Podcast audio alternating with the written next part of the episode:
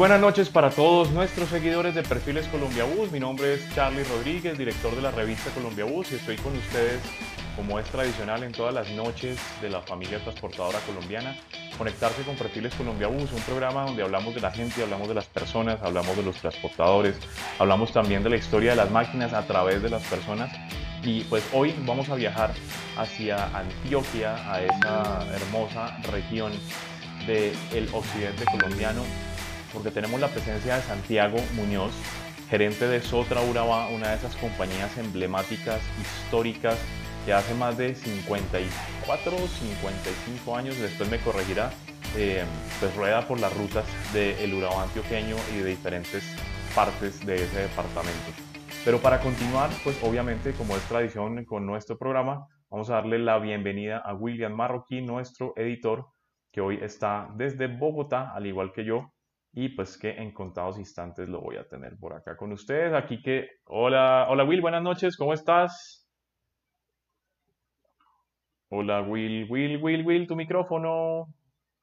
Espérate un momentico. Ahora sí, ahora, sí. Ahora sí. Muy bien. Muy buenas noches amigos de Colombia Bus, muy buenas noches Charlie. Un saludo especial a, los, a toda nuestra audiencia que se conecta en Colombia y en el mundo y especialmente a la audiencia antioqueña porque hoy vamos a estar con, tal como lo mencionabas en esta presentación, vamos a tener a la importante, emblemática, reconocida Sotra Urabá, que desde hace más de 55 años comunica Medellín con diferentes poblaciones de la zona del Urabá antioqueño, el occidente del, de ese gran departamento de Antioquia, y vamos a conocer toda esa evolución y cómo ven Sotra Urabá el segmento, la actividad del transporte de pasajeros. Bueno, Will, pero hoy no vas a ser tú quien cuente la historia. Hoy le, claro que no. Ahí vamos a dejar a otra persona que cuente la historia porque, porque creo que se la sabe mejor que nosotros. Así es correcto. Vamos a dejar que Luis Mesa nos cuente cuál es la historia de Sotra Brava. Claro que sí.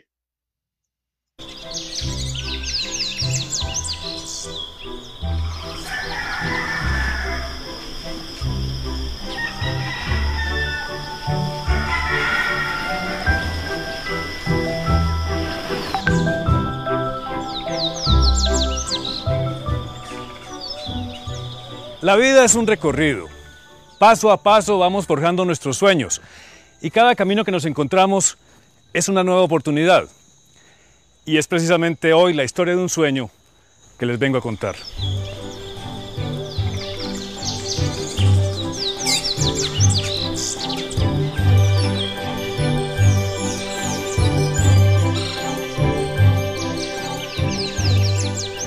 En esta casa hace ya más de 50 años, nació el sueño de crear un servicio de transporte terrestre que conectara Medellín con Urabá y el occidente antioqueño. Una idea valiente para la época, porque la región entonces se caracterizaba por trochas y caminos a paso de mula.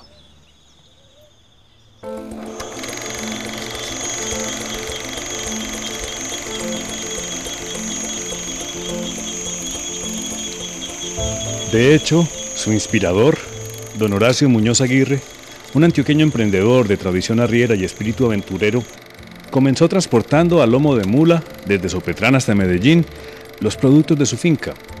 Y fue este el referente que inspiró a su hijo, Horacito Muñoz Huescún, quien decidió darle forma a una empresa familiar que hoy en día conocemos como Sotra Urabá.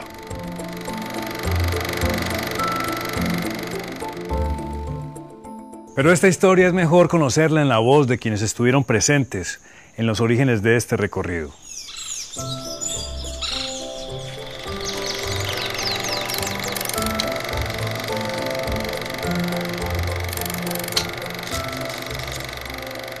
Pues mi papá era una persona también que le digo, pues era casi analfabeta, mejor dicho, porque él no fue preparado. Él le tocó viajar a Medellín con bueyes, con carga se iban por aquí, por subían que por Leal o no sé por dónde, a salir a allá al llano de ovejas. Y allá bajaban a, a, Bello. Y ya cuando se casó con mi mamá, pues siguió trabajando pues la agricultura, hasta que en eso llegaron los carros. Entonces él fue el primero en, conseguir una escalerita. Entonces se, se paraban, sopetlán, sopetlán, sopetlán.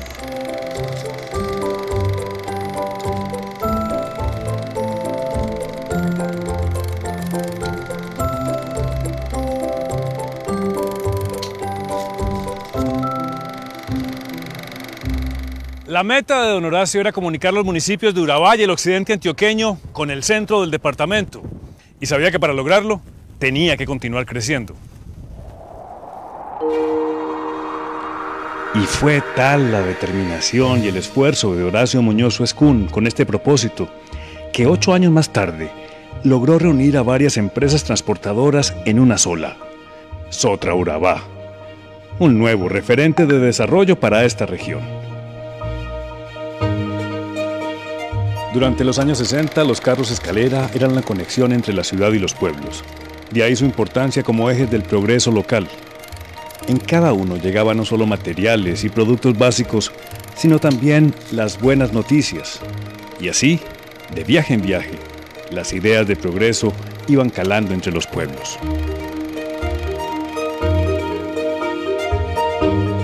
Y de viaje en viaje los conductores también se convertirían en protagonistas de la comunidad algo que sucede hasta el día de hoy.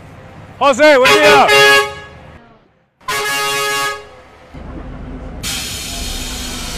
Buenos días. La relación con la comunidad de acá de Santa Fe Antioquia es muy buena. Porque, primero que todo, yo soy de acá de Santa Fe Antioquia, donde todo el mundo me conoce a mí. Donde todo el mundo conoce a mi papá, que trabajó 27 años. Y la tradición que tenemos nosotros acá en este pueblo es hacer el recorrido siempre todos los días, en las horas de la mañana, por todo el pueblo. ¿Y qué hacemos? Exactamente en ese lugar, hacia arriba, empezamos a pitar cada cuadra. Entonces ya la gente se acostumbró al pito de ese carro, para muchos el despertador del pueblo. Manejamos encomiendas, e incluso los niños en vacaciones que van a viajar nos los recomiendan a nosotros para entregarlos directo a la terminal o de allá para acá entregarlos acá a Santa Fe de Antioquia.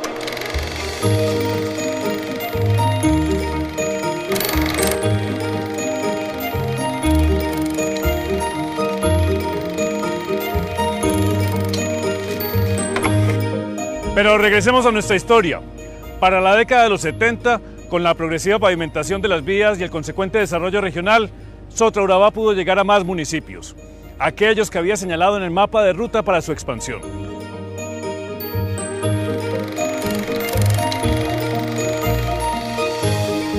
El puente sobre el río Cauca permitió un viaje más seguro hacia Santa Fe de Antioquia. En su construcción, la empresa contribuyó transportando todo el personal para la obra, así como los materiales que venían desde Medellín. También fue la primera empresa en llegar a Turbo, y el mismo Horacio Muñoz Escún, en compañía de su padre, serían los encargados de conducir el primer viaje que los acercaría al mar. Este carácter emprendedor lo tiene también la familia Muñoz. Doña Gloria, esposa de Horacio, no solo lo acompañó en la construcción de este sueño, sino que siguió liderando el proyecto familiar. Muy dura, me pareció muy dura. Siempre veía mucho problemita, muchas cosas. Y al fin y al cabo una mujer, se sabe que no es lo mismo y más o menos inexperta para, en ese sentido. Sí, entonces, claro que me asesoraron, afortunadamente hubo gente que me asesoró bien.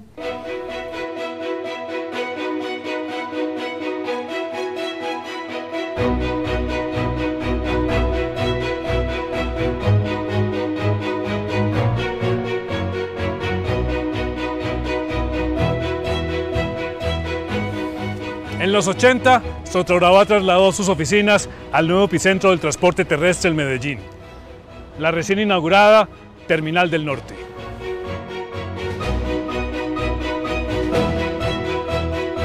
La mayoría de las empresas no querían pasarse, pero la empresa sí fue de las primeras para irse para allá. Y me parece que fue lo mejor que pudieron haber hecho. No solamente por la ubicación, más seguridad, y estar todos unificados, porque la empresa tenía, era en una parte una oficina, en otra otra oficina, allá mismo en Guayaquil, eso era un problema. Los 80 fueron años difíciles. la situación de orden público en la región hacía de su oficio una tarea de valientes. La lealtad, la honestidad y el compromiso fueron puestos a prueba tras estos momentos difíciles en las vías. Pero Sotra Urabá era una familia unida dispuesta a seguir ofreciendo el mejor servicio a pesar de los inconvenientes. No había carreteras cerradas para ellos, y así se ganó el respeto y la admiración de la gente. En 2005 la empresa emprendió la tarea de renovarse y acelerar su crecimiento, y la evolución ha sido notoria. En 1999 se movilizaban 300.000 personas al año por Sotra Urabá, y hoy lo hacen 2 millones de pasajeros. Por eso su parque automotor ha crecido y hoy tiene más de 400 vehículos, la mayoría con menos de 5 años de antigüedad. Y lo más importante, un grupo humano conformado por 420 empleados directos e indirectos que son una familia. Y como familia, sus historias se han ido entrelazando generación tras generación.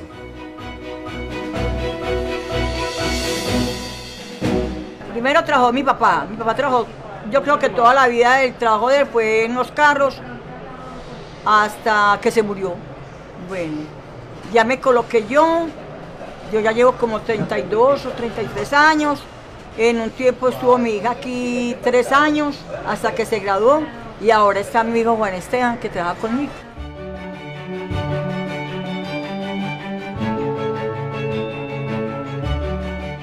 La vocación de esta empresa está en conectar y comunicar a la comunidad. Es así como jóvenes deportistas, estudiantes y personas de escasos recursos han sido pasajeros de cortesía para ayudarlos a alcanzar sus sueños. Esta tradición viene desde los inicios de la empresa, cuando campesinos y niños siempre viajaban gratis por todos los municipios que cubría Sotraurabá. Así, se le demostraba a la región el compromiso social de llevarlos un paso más allá, haciendo los caminos más cortos y ofreciendo seguridad y confianza en cada recorrido. También acompañando siempre a la región en sus fiestas, actividades y proyectos. El compromiso social de Sotugrabá con toda la región que atiende es un compromiso muy importante no solo para nosotros, sino también para la comunidad que atendemos. Hay mucho sentido de pertenencia con la empresa en muchos de los municipios en especial en aquellos municipios apartados donde todavía pues el progreso no ha llegado tan fuerte como a los municipios cercanos del occidente, pero en aquellos lejanos la gente nos quiere mucho. Urabá ha sido el sueño de un arriero que le apostó a abrirse camino entre trochas. Un ejemplo de resistencia cuando los tiempos eran difíciles. Un referente de tradición familiar de generación en generación. Una empresa comprometida con su comunidad y que cree en la exuberancia, riqueza y posibilidades de Urabá y el occidente de Antioquia. Sotra Urabá recorrió caminos de 18 horas para encontrar el mar, cuando pocos salían de las montañas. Y hoy continúa su viaje mirando al futuro, trascendiendo fronteras nacionales y con la mirada puesta en el mundo para continuar esta historia de servicio. Gracias por acompañarnos en este recorrido de tradición y futuro.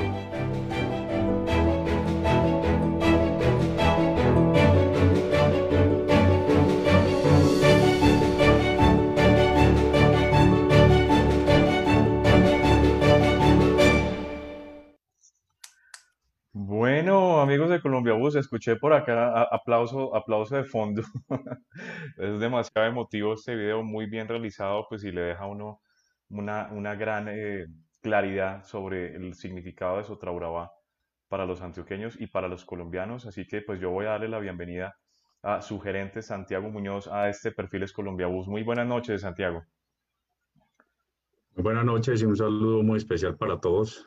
La verdad es que sí, eh, a William, a Charlie, a Eduardo, a todo el equipo pues de Colombia Bus, que la verdad eh, ha hecho una labor pues titánica y, quijotesca en este medio que, que, a veces es complicado, pero creo que ha sido como nuestro canal de información actualizada 100%. Entonces muchas gracias por estar en su casa y la verdad que me siento muy honrado en haber aceptado esta invitación. Muchísimas gracias por Muchas gracias. Sí.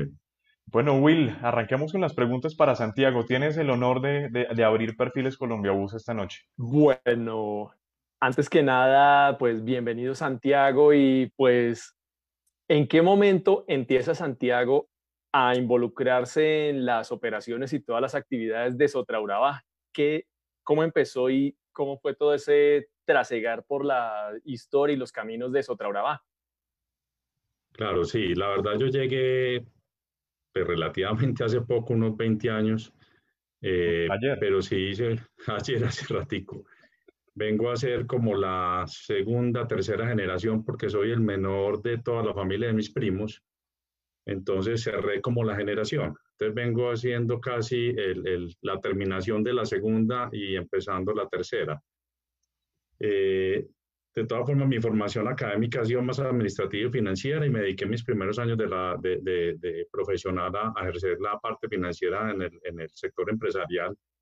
Y como muchos estudiantes eh, estuvimos en el grupo empresarial antioqueño, pues eh, pasamos por Argos, pasamos por Cadenal con su ex en su momento, que hoy, es, hoy es el éxito, eh, el grupo de éxito, y, y, por ahí estuvimos pues trasegando pues todo el tema financiero la bolsa y toda esa parte pues la, la anduvimos y, y ya después de una coyuntura precisamente en la compra del éxito hacia Cadenalco, pues también se presentó paralelamente una coyuntura en la empresa y, y, ahí se decidió que la familia núcleo, que era la de mi papá, eh, se quedara eh, con la empresa, pues se llegó a un acuerdo con, con, con, el resto de la familia y la empresa eh, quedó en manos de, de, mi familia, mis hermanos y, y, mi madre. Ya mi padre había muerto hacía rato, mi padre lleva ya pues un tiempo muerto, pero, pero dejó un gran legado y, y la idea era que lo recuperáramos nuevamente. Eh, un hermano mío pues ha estado siempre pues muy pendiente también de la empresa,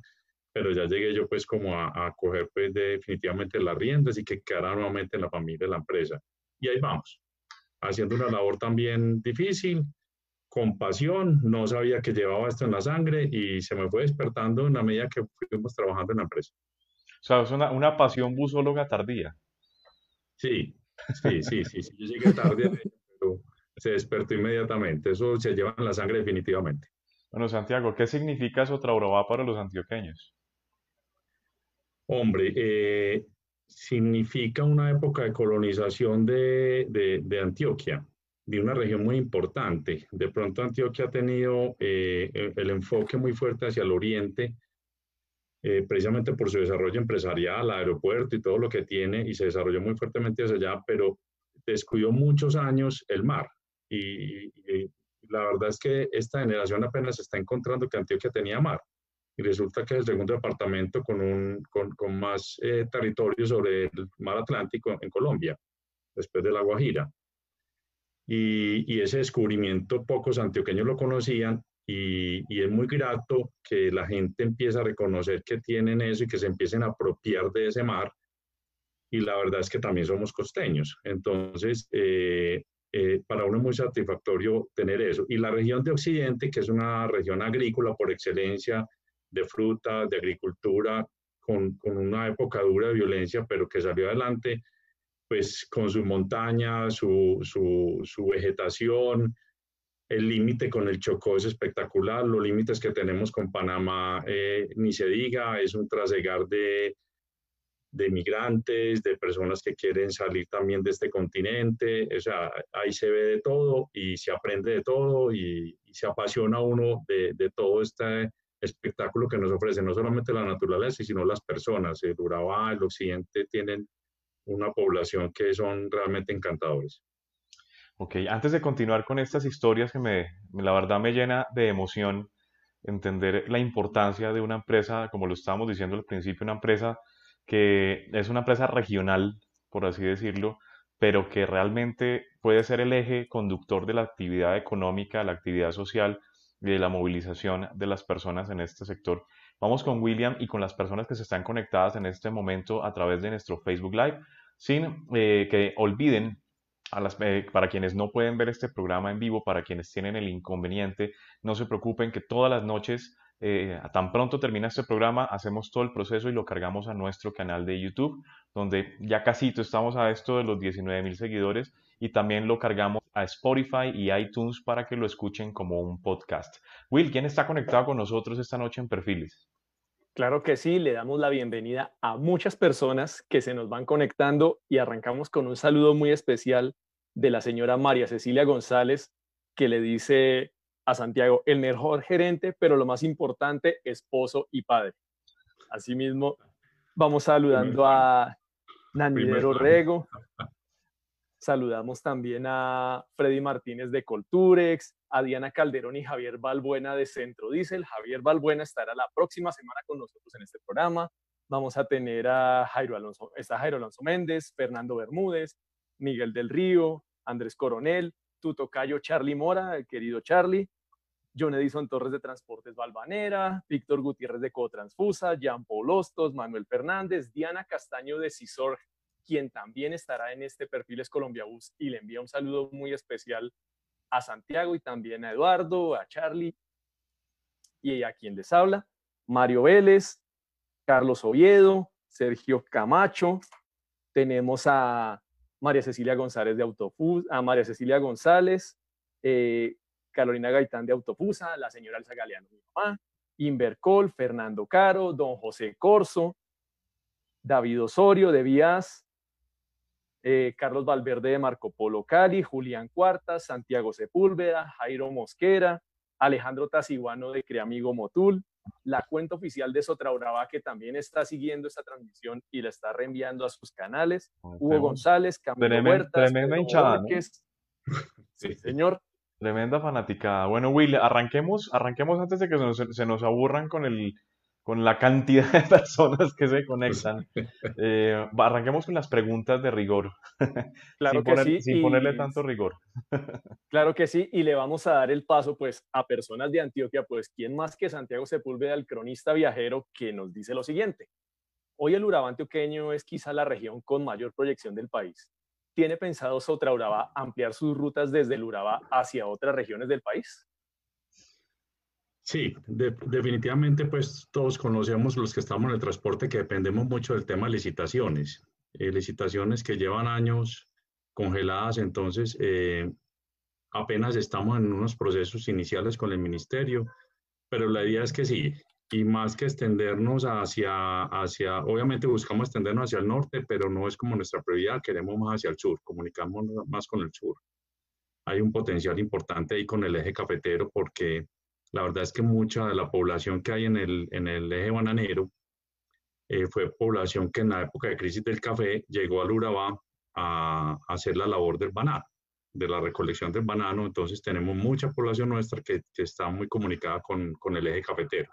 Dos, dos eh, poblaciones agroindustriales muy importantes del país que terminaron siendo muy comunicadas entre sí por su población. Entonces nos interesa mucho seguir comunicando esas dos regiones pero la proyección más importante que hemos tenido desde hace muchos años, un poco complicado porque se nos atraviesa un pedacito como de 60 kilómetros de selva y no hemos podido salir hacia Panamá. Y la verdad es una de nuestras metas, es una de nuestras proyecciones eh, y es uno de nuestros sueños y está contemplado dentro de la visión de la empresa salir hacia Centroamérica.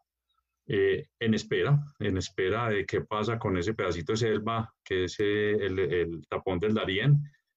Eh, la verdad es que hasta ahora Panamá no ha el visto bueno, hasta que Panamá no dé el visto bueno, Colombia no se atreve a hacer carretera, pero, pero ya Colombia prácticamente tiene aprobado diseños y de todo. Falta, falta que Panamá dé el visto bueno y arrancamos a buscar la salida de Colombia por ese lado. Santiago, hoy en día, ¿qué tipo de servicios prestas o Traurabá eh, digamos que cuáles, cómo son esos niveles de servicio, ya que vimos vehículos de diferentes colores, vimos de diferentes tipologías, de diferentes tamaños, y, hacia qué lugares eh, de, la región eh, se utilizan ese tipo de servicios que tiene Sotrabrava. Sí, claro, nosotros hemos tratado los últimos años de hacer una segmentación de mercado. Y con base en esa segmentación empezamos también a especializar las líneas. Entonces, eh, tenemos desde en, la parte de, buses cerrados, tenemos desde van, eh, camionetas tipo van de ocho pasajeros que hacen un servicio más directo y lo hacemos en todas nuestras rutas. La ruta corta es la que más demanda tiene, que es aquí cerca del occidente antioqueño, pues para los que conocen a Santa Fe de Antioquia, Sopetrán y San Jerónimo, que es aquí por el túnel de occidente. Y en la ruta larga, pues también tiene una segmentación no tan fuerte como en estas rutas cortas, pero sí hay un pasajero muy especializado, que es aquel pasajero que no le gusta sino viajar con poca gente, un servicio muy rápido, porque básicamente puede ser el vendedor de productos agrícolas en la zona de Urabá, que necesita estar rápido en la zona de Urabá, hacer sus vueltas y volverse mismo, y que puede tener la capacidad económica inclusive de irse en avión, pero teniendo un, un servicio mucho, mucho más económico que el avión, pues prefiere irse con nosotros porque la verdad es que volar hacia Urabá en avión es un poco costoso. Entonces, encuentra, encuentra satisfecha esa necesidad con nosotros en este tipo de servicio. Ya viene el, el, el bucetón que, llama, que, encontramos pues, normalmente, ah, no, perdón, la línea micro, vamos de, abajo para arriba en la línea micro, que ya es media, corta y media distancia. Eh, también pues un servicio que no, no lleva auxiliar, eh, es de rutas cortas, eh, no hace mucha parada en el camino. De ahí sigue el bucetón, que también nos cubre todas las rutas, pero en la ruta larga el bucetón hace una línea de bajo costo. Eh, obviamente se nos vuelve un bus medio lechero que para en muchas partes, pero a unos costos y a unos horarios que realmente pues, no son los horarios triple A como, como hablamos en televisión. Y ahí sigue el bus grande, el bus ya de lujo, que hace servicios ya en la noche, es un servicio más directo, un poco más costoso, con muchas mejores comodidades entretenimiento a bordo, su buen aire acondicionado, una buena cojinería en cuero, un buen servicio de baño, una buena atención. Y, ese también tiene su nicho de mercado, ese pasajero que lleva mucho equipaje, que es lo que llamamos nosotros el merquero, que es el señor que va a vender mercancía a la zona de Urabá y llevan sus buenos bultos, entonces necesitan unas capacidades en, en bodegas importantes. Eso en cuanto a buses cerrados y ya entramos en la parte de buses abiertos, que ya son las famosas escaleras que llamamos acá o chivas pues en el resto del país, pero que la verdad ha venido disminuyendo mucho. Ha sido un servicio que ha venido disminuyendo, hicimos algún ejercicio en Urabá importante y ahí continúan, pero ya la verdad es que la, la, la, la situación ya no les conviene mucho, lo, el arreglo de las vías los ha ido sacando, la especialización misma del, del, del sector también los ha ido sacando, pues prácticamente ya el campesino no viaja con su carga, sino que contrata un camión, manda su producto, le aportan el, servicio completo y ella se prefiere venir en un bus cerrado que en un bus abierto.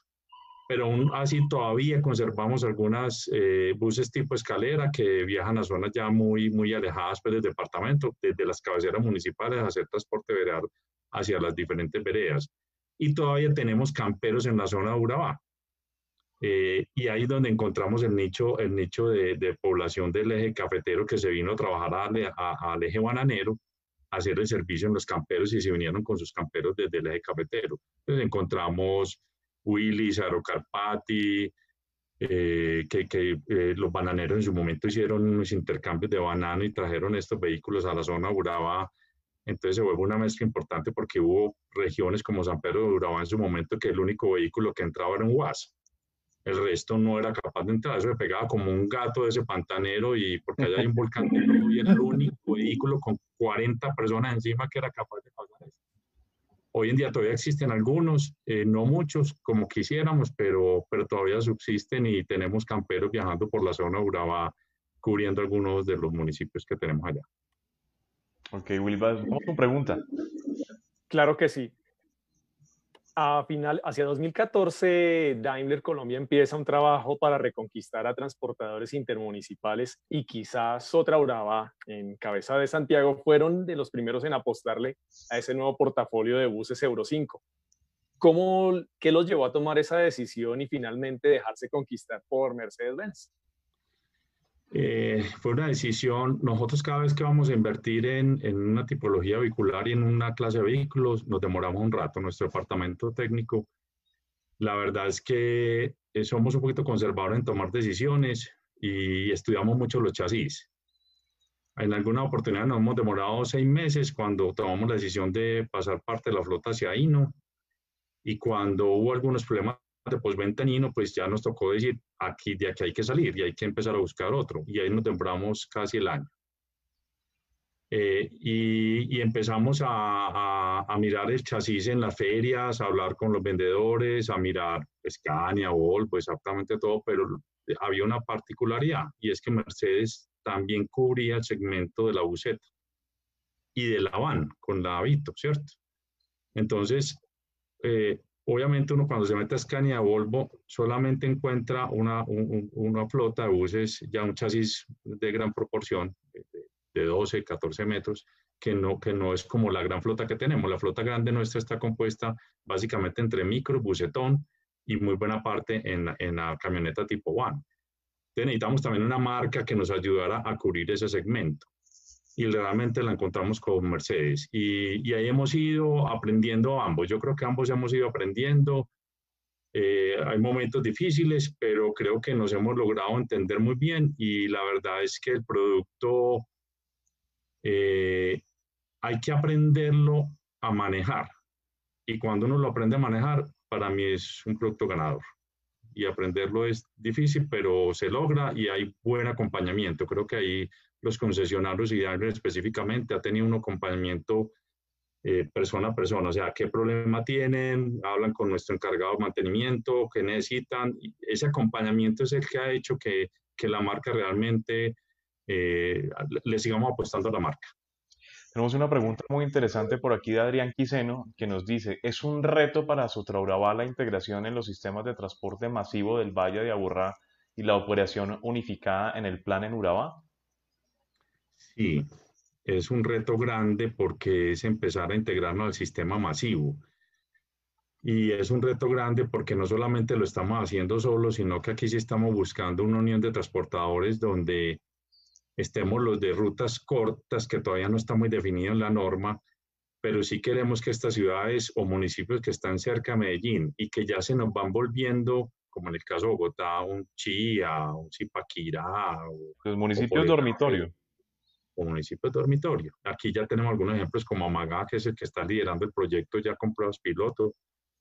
Entonces, eh, esa necesidad es tan latente, pues que ya no, mucha de nuestra población aquí en el occidente cercano lo está pidiendo a gritos. Y yo creo que es una necesidad latente de la población que viajan de manera integrada con el sistema metro. Ustedes saben que el sistema metro aquí está, está ya apostándole mucho a estos sistemas integrados, más que ellos ir a crecer y a conquistar otra ruta, lo que están haciendo más bien, venga, intégrese a nosotros y, y, logremos que la gente inmediatamente salga de su casa en un pueblo como San Jerónimo que ha integrado el sistema y si tiene que ir hasta, hasta Caldas, pues lo puede hacer en todo el sistema integrado, si tiene que coger un metrocable, pues lo haga, o, o coja el tranvía y, y, esté metido en el sistema desde que sale de su casa en San Jerónimo sin necesidad de hacer nada más.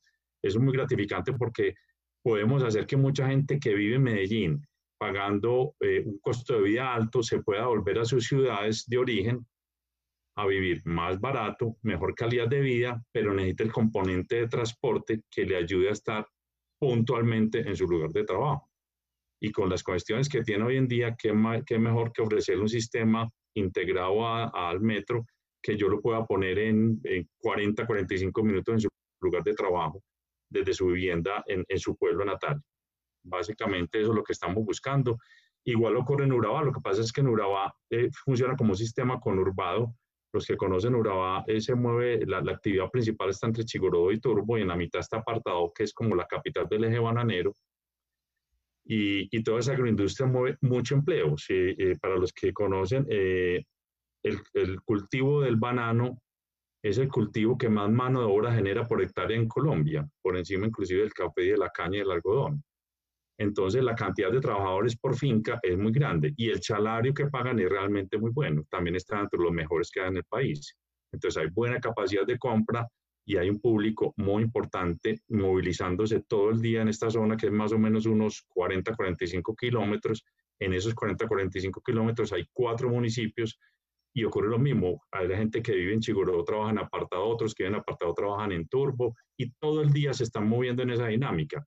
Y ahí tenemos ahí vemos como tres, cuatro empresas prestando ese servicio que eh, en, en, algún tiempo estábamos en una guerra del centavo y hemos venido consolidando unos despachos unificados que hay que dar un poquito más de forma, más de legalidad, en el sentido de que tenga un respaldo institucional con el ministerio y empezar a hacer una operación más organizada y, y ofreciendo de pronto un mejor servicio a este usuario de Urabá. Muy bien, de acuerdo otra pregunta, eh, hablando de asociaciones, de integraciones, ¿Cómo ha operado esa asociación con Transportes Támesis y cómo han sido esos beneficios y esas sinergias que se obtienen ahí?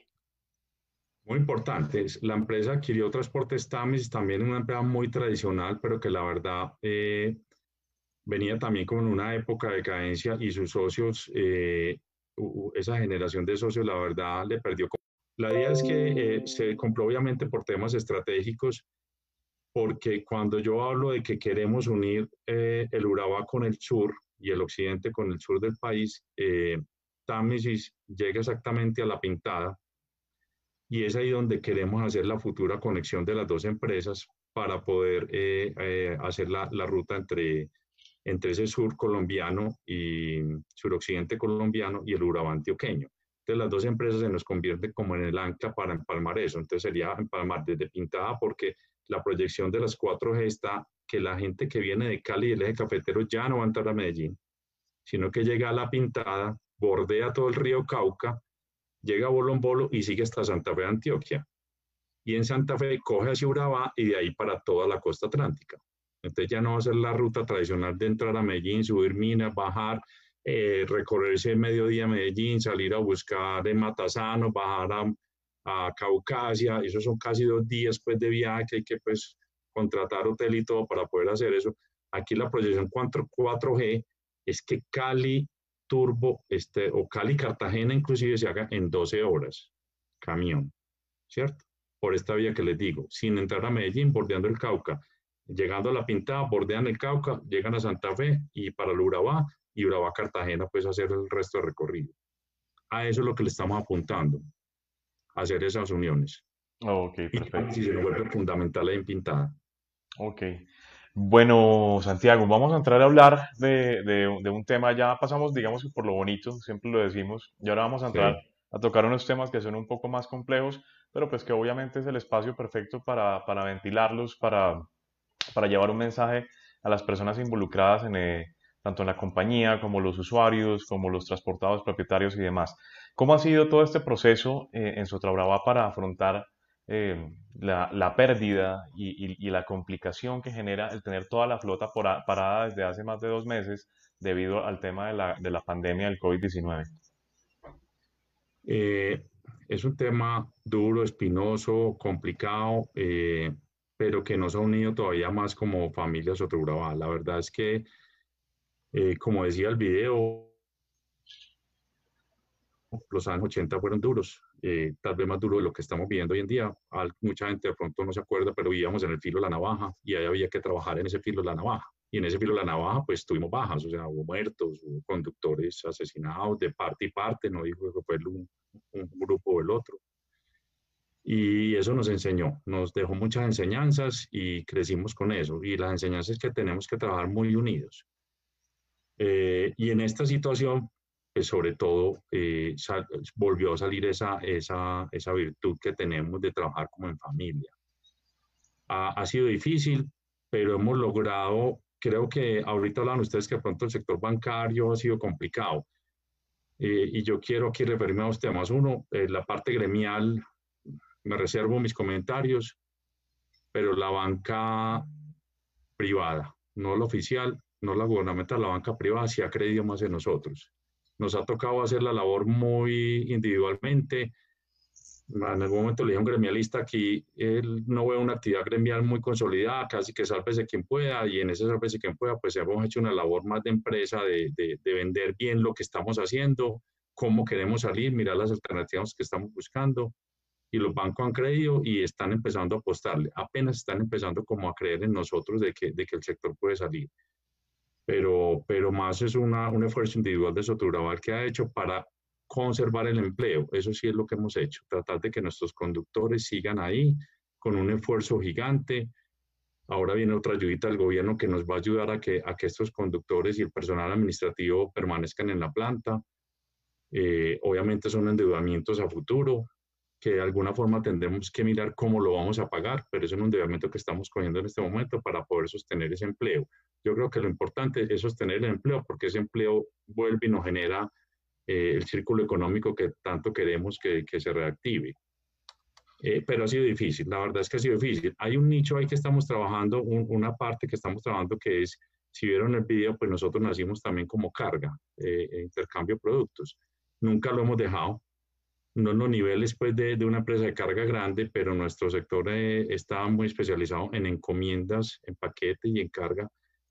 Y ese sí eh, nos ha ido muy bien, en ese sí le estamos apostando fuerte. Encontramos por ahí que podíamos buscar unos ingresos relativamente pues importantes y nos está oxigenando, por lo menos nos da caja y esa caja nos ayuda a decirle al señor que nos vende la papelería, venga, le pago parte de su factura, al señor de combustible esto, al de las llantas, recibime este abonito y así le vamos como pagando a la gente. Entonces ese oxígeno nos lo está dando nuestro origen de, del negocio. Ay, qué lástima no ser, no ser, eh, no tener a cliente, de clientes otra brava para que nos oxigenara un poquito.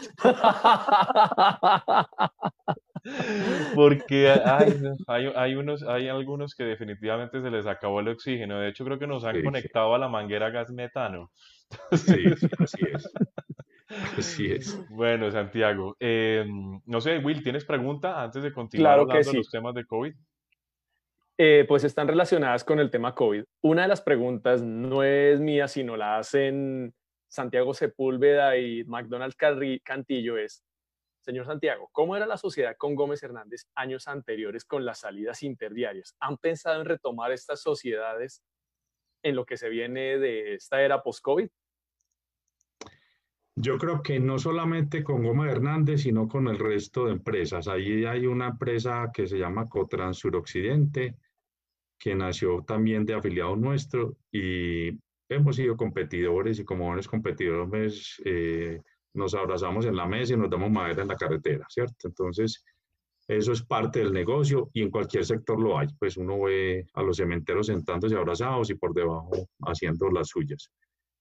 Eh, y aquí no, no, no, es diferente, pero yo creo que en esta situación sí tenemos que trabajar unidos nuevamente, no solamente Gómez Hernández y Sotobrava como lo han hecho toda su historia, porque son empresas gemelas que nacieron casi en la misma época, se llevan dos, dos tres días de diferencia, no nos llevamos más. Eh, y con Contra Occidente, porque la verdad es que la reactivación eh, no creemos que sea eh, el 100%. Mm, creeríamos que ahorita en un primer inicio no vamos a pasar de un 30-35% y estar hablando en un segundo semestre, los primeros tres meses del segundo semestre, estar en un 50-60% y llegar tal vez en, en, temporada alta, fin de año, un 80% de lo que veníamos movilizando.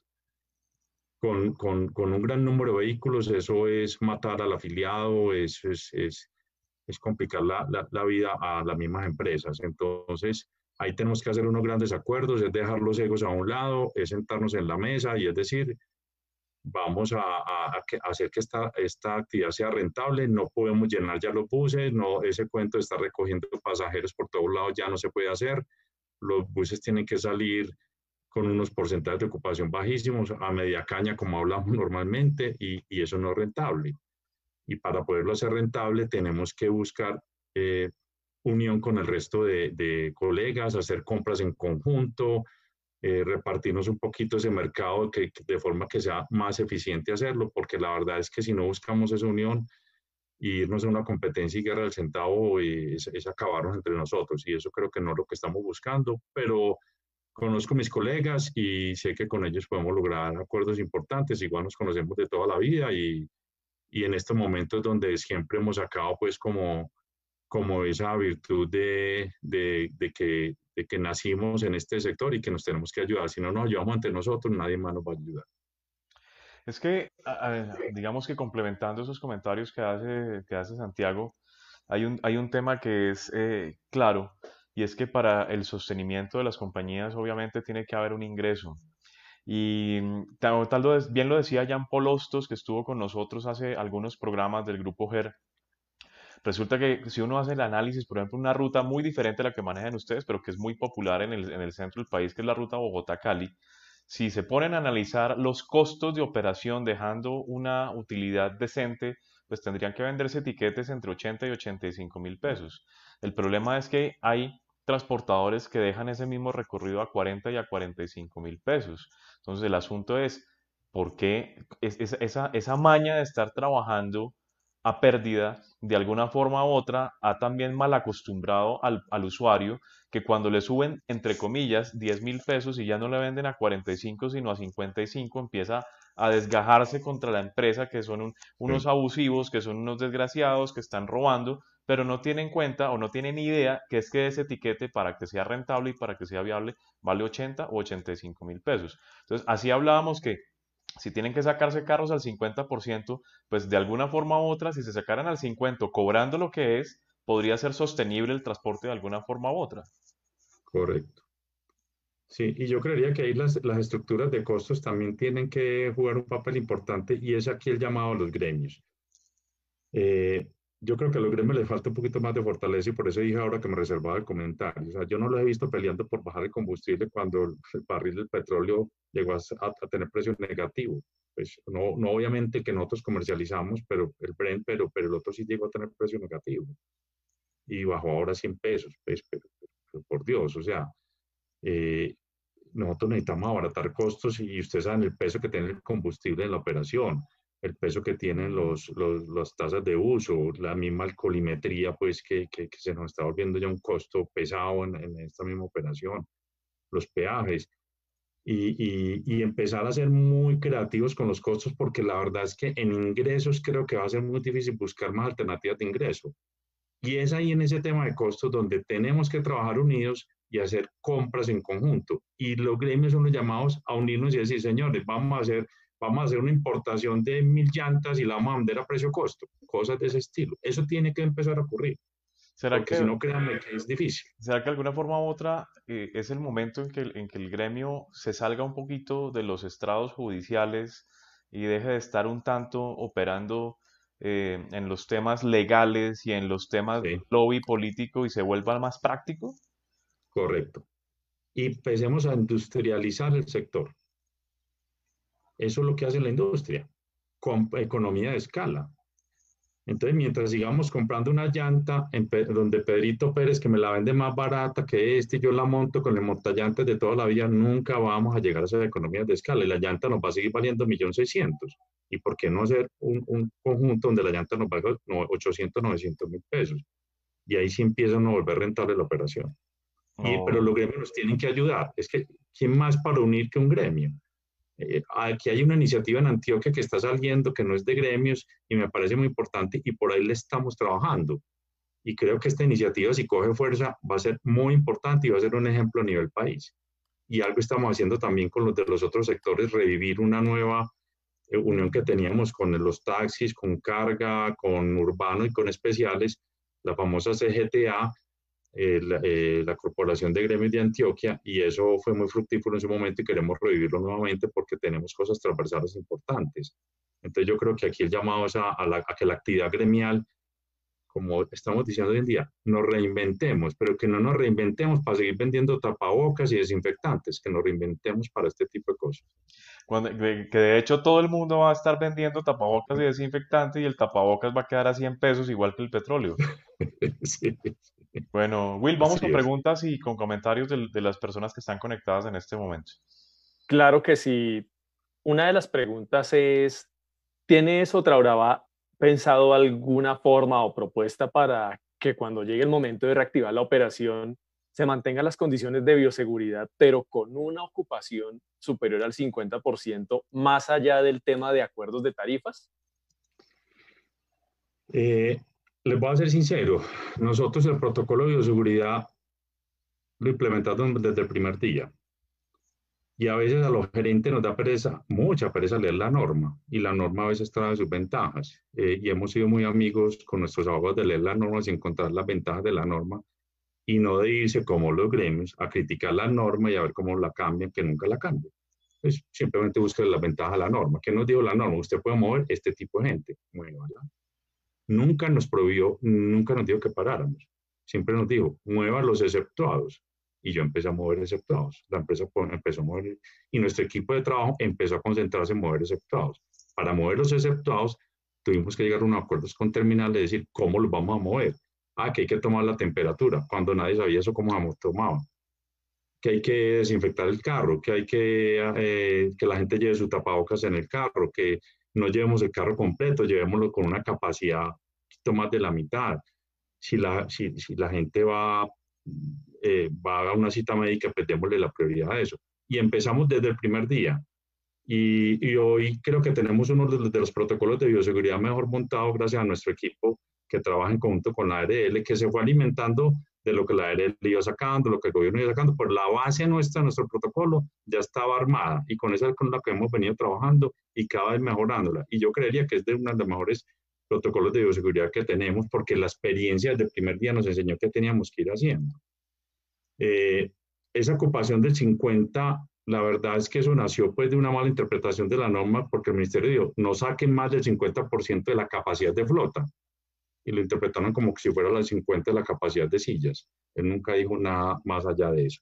Y el 35 hizo carrera fue por Bogotá. La verdad es que el 35 eso no es rentable y si el gobierno no subsidia eso, pues los sistemas se van a quebrar. Eh, y, un pasajero no va a ser capaz de pagar 5 mil pesos por un pasaje en Transmilenio, pues ni loco. Entonces lo tiene, esa, esa diferencia la tiene que subsidiar eh, el, Estado o, los, o, los, municipios o el distrito en su caso y el municipio aquí con el metro. Y eso tiene que salir de los impuestos. Impuestos no van a ver porque están bajando. Pero, pero el tema de las capacidades, uno que se encuentra, me queda el 50%, pero si yo me encuentro, nosotros estamos viendo, por ejemplo, desde el principio aceptados que vienen a una cita médica, por ejemplo, desde Urabá. Esa persona viene acompañada salió de Urabá acompañada, llegó aquí a hacer su cita médica acompañada, hicieron toda su vuelta acompañada y lo vamos a separar en el bus. No, o sea, si no se le pegó en todo ese trayecto el coronavirus, pues créanme que, que ya no se le pega. Si vino con la señora, la señora... Ya, viene, ya viene inmune. Entonces, ¿por qué los vamos a separar en el bus? Que se vayan juntos. Entonces, hacer un 50% ahí es difícil. Yo diría, hombre, si hay pasajeros que de pronto dicen, yo me quiero ir solo, miramos a ver cómo hacemos el tema de comprar la otra silla, hay que buscar algunas fórmulas que permitan pues que si haya cierto eh, distanciamiento, pero, pero yo no iría a una ocupación del 100, pero sí podemos estar en un 60, un 70%, y, y mucha gente viaja acompañada, entonces los que van acompañados pues perfectamente pueden viajar juntos, porque lo vamos a separar ahora. Entonces yo creo que no hay una regla del 50, yo creo que es más de, de nosotros ir como aprendiendo a distribuir esas distancias internas en cada viaje. Ok, perfecto. Bueno, hay una, hay una pregunta recurrente de algunos de los afiliados de la compañía y me parece pues que es, un, es también válido hablar de todos los temas y es eh, pues de alguna forma u otra comunicarles a ellos porque pues entiendo que hay algunas, hay algunas eh, digamos que inconvenientes con algunos compromisos con los afiliados. ¿Qué parte se les puede dar a ellos? ¿Qué información se les puede dar a ellos? Y pues cómo, cómo puede ser ese compromiso de parte de la compañía y de, la empresa de Sotrabra pues para esos afiliados? No, básicamente el gobierno lo que el, sí sacó ahí, y eso sí fue un logro de los gremios, es la evolución del 85% de, de los fondos de reposición. Eh, nosotros estamos ya generando el procedimiento de devolución. Creo que esta semana empiezan a hacerse ya las devoluciones en la medida que van llegando las peticiones. Eh, y por ahora hay eso. Pues la verdad es que la empresa sí tuvo un momento de crisis y, se pegó, como dicen, en el pago de producidos de los que están en producido, porque la verdad es que no todos están en producido, por unos temas de seguros. Pues nos cogió tema de seguros y, y, y, complicó la situación financiera de la empresa hace, unos, hace un año más o menos. Y obviamente eh, el primer tema de financiación viene siendo los afiliados en su momento, quienes valerosamente nos han aguantado y nos han apoyado en eso, pues y han resistido como esta, esta crisis económica. Y, y, la verdad es que ya veníamos como saliendo, pero nos cogió nuevamente esto. Pero yo creo que la, la primera parte sí es los, los, fondos de reposición y en la medida que vamos saliendo, vamos produciendo y vamos saliendo pues de, de las deudas que tienen con ellos. Eh, la verdad es que a mí la evolución de fondos de reposición me parece un poco inequitativa porque está premiando, más que premiando, castigó mucho al, que, al inversionista nuevo. Yo tengo inversionistas que metieron vehículos nuevos ahora en diciembre y si su fondo de reposición no, no, no tienen nada en el fondo. 200 mil pesos, hay que volverlo al 85%. Y esos sí son los que tienen el banco respirándole en la nuca. Claro, sí. Una, una deuda gigantesca que incluso ahorita último, de, de, verdad yo quedé sorprendido incluso de ver ahorita de algunas marcas financiando hasta el 100% de los vehículos. ¿no? Sí, sí, sí. Y el que ya pagó su vehículo, que es el que lleva muchos años, pues obviamente muy rico, muy bueno que le llegue pues ese fondo, es un alivio obviamente, pero no estamos cumpliendo la función de salvar al, al, al, que hizo la inversión fuerte. Eh, porque igual el empleo lo estamos sosteniendo somos nosotros. O sea, la empresa con, con, con endeudamiento propio está sosteniendo el conductor que es el conductor de ese bus del afiliado, ¿cierto? Entonces, eh, eh, ahí, ahí, es donde la empresa también empieza a, a, a, mostrar un poquito de fortaleza y decirle, vea, puede que sí hubo momentos críticos, pero mire que en el más crítico la empresa está eh, ayudándole a su empleado y, obviamente a nuestro empleado, porque el conductor sigue siendo empleado nuestro, a que esté listo para cuando este arranque. Y, y, ahí vamos, ahí vamos, entre todos vamos sacando pues como, como, como ideas para, para ir pues saliendo adelante. Ok, perfecto. Will, vamos con pregunta final y ya llegamos a... se nos llegaron como, como siempre sucede ya, esto es una frase de cajón, pero es lo, lo que más sucede acá, es que se le pasa en el tiempo demasiado rápido conversando de todos los temas, conversando de muchas cosas y agradeciéndole obviamente a Santiago por estar aquí con nosotros, el, el, presentarse ante Colombia Bus, el pues obviamente responder las preguntas de las personas que se están conectando, las preguntas nuestras, así que yo le agradezco muchísimo esa deferencia para con nosotros. Will, ¿tenemos pregunta final para cerrar? Claro que sí. Eh, ¿Cuáles son la, aproximadamente cuántas solicitudes ha recibido Sotraurabá de personas que han estado atrapadas en ciudades por donde pasan las rutas de Sotraurabá que necesitan movilizarse a sus lugares de residencia? No, esos son muchos, esos diarios nos llegan solicitudes todo el día, todo el día todo el mundo quiere volver a sus casas, mucha gente se quedó atrapada en Medellín, pagar un hotel es difícil, aquí a veces se vuelve difícil a, a personas que son de escasos recursos. Eh, y esas solicitudes son a diario, son a diario y, y, la verdad es que uno trata pues de irlo movilizando, pero es que eso tiene un protocolo un poquito complicado porque tiene que tener el permiso del municipio de Medellín, la documentación que verifique que si es una persona exceptuada en la norma y tiene que tener permiso del municipio donde se dirige. O sea, nosotros estamos vendiendo casi en este momento pasajero por pasajero y cada uno debe cumplir con ese protocolo. Hay que hacerle una encuesta con quién estuvo el último, los últimos días, si ha estado con alguien contaminado o no, tomarle temperatura, hacerle tamizaje, eh, para poder identificar que en caso de que vaya contaminado, pues sepamos eh, to, todo el perfil epidemiológico del, del paciente. Entonces, ha sido un esfuerzo exageradamente gigante para que pudiéramos movilizar a esta gente, pero sí es un protocolo un poquito tedioso y las solicitudes son miles y muchas hay que rechazarlo, porque mucha gente dice, estoy atrapado y quiero estar allá. Y uno dice, ¿está entre los desertados? No, no lo estoy. No puede viajar porque la misma autoridad no le va a permitir.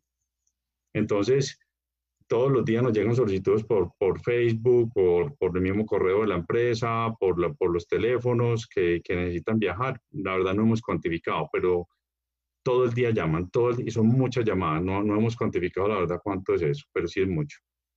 Ok, Santiago, pues muchísimas gracias por haber estado con nosotros. De verdad que aspiramos que no sea la última vez que tengamos esta oportunidad. Muchas gracias. Y aspiramos seguir adelante con Colombia Bus, con perfiles Colombia Bus también. Y, y, bueno, esperamos también poder volver a salir a la civilización, volvernos a montar en un bus y, cómo no, conocer todas esas maravillas del Urabá antioqueño gracias a Sotra Urabá. Perfecto. Mil gracias a ustedes. Un saludo muy especial a todo el público. Muchas gracias. Will, tu nota de cierre. Bueno, eh, muchas gracias a Santiago por haber aceptado esta invitación. Un mensaje muy emotivo de bienvenida. Aquí, por ejemplo, nos decían que cuando lo realizaron, mucha gente de la propia empresa lloró al ver el, el resultado del video. Eh, muy importante el tema y la disposición que tiene Santiago y Sotrauraba para establecer alianzas y trabajar en conjunto con otras empresas, aunque sean competencia. Como lo decía, nos abrazamos en la mesa, nos damos madera en la carretera, pero realmente lo que apunta Santiago y lo recalca es la rivalidad respetuosa, donde en este caso tienen que apoyarse más que nunca para poder ser sostenibles y evitar que las empresas sigan trabajando y acumulando pérdidas. Bueno, mi Will, entonces, eh, bueno, se nos fue, se nos fue Santiago el día de hoy. ¿A quién tenemos mañana en Perfiles Colombia Bus? Bueno, a, mañana tenemos un precumple. ¿Un precumple? ¿Cómo así? Yo ya cumplí sí, señor, el 29 porque... de marzo y no celebré. No, no, no, no es tu precumple ni poscumple. Es, eh, mañana vamos a tener a Armando Puerto, gerente de Flota Magdalena, y el 16, Flota Magdalena cumple 71 años. Por eso le llamamos que tenemos precumple mañana, porque estaremos hablando de Flota Magdalena, de la flotica. Ok, de mi flotica, mi, mi flotica, mi, realmente mi flotica, mi flotica mi así flotica como le favorita. Y, y, bueno, y no se les olvide que no solamente vamos a tener de verdad unos invitados de lujo esta semana, porque mañana tenemos a Armando Puerto y sí. pasado mañana Vamos a tener a Liz Amanda de Transipiales que va a estar contándonos también todas las anécdotas, la historia, el devenir y cómo está en este momento operando Transipiales a nivel, a nivel nacional. Me quedé congelado, espérense un momentico, que algo ha sucedido conmigo y me quedé congelado. Ya volví, ya volví, ya volví. Ya volví, wow. De acuerdo. Eh, bueno, sí, ya volví, ya. Es que la, la cámara estaba protestando.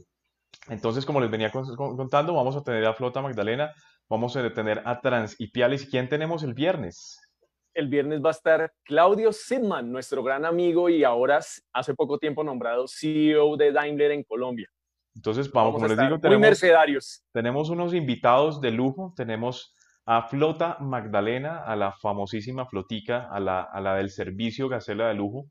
Vamos a tener también a Transipiales, esa empresa emblemática del sur colombiano de Nariño y vamos a tener el honor de tener a Claudio Sidman, nuevo CEO de Mercedes-Benz Daimler Colombia con nosotros en Perfiles Colombia Bus. Así que sigan conectados con este espacio, disfrútenlo, compártanlo, rótenlo, eh, véanlo también en YouTube, véanlo, escúchenlo en Spotify y escúchenlo también en iTunes y no, no se les olvide que ya pronto Vamos a hacer todo el esfuerzo por sacar la edición 36 de Revista Colombia Bus. También muy pronto viene www.colombiabus.com.co, el portal del autobús en Colombia.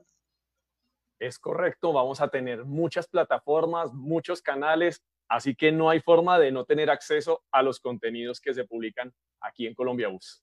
Bueno, mi Will, gracias por estar con nosotros y no se te olvide que, qué es lo que pasa con Colombia Bus.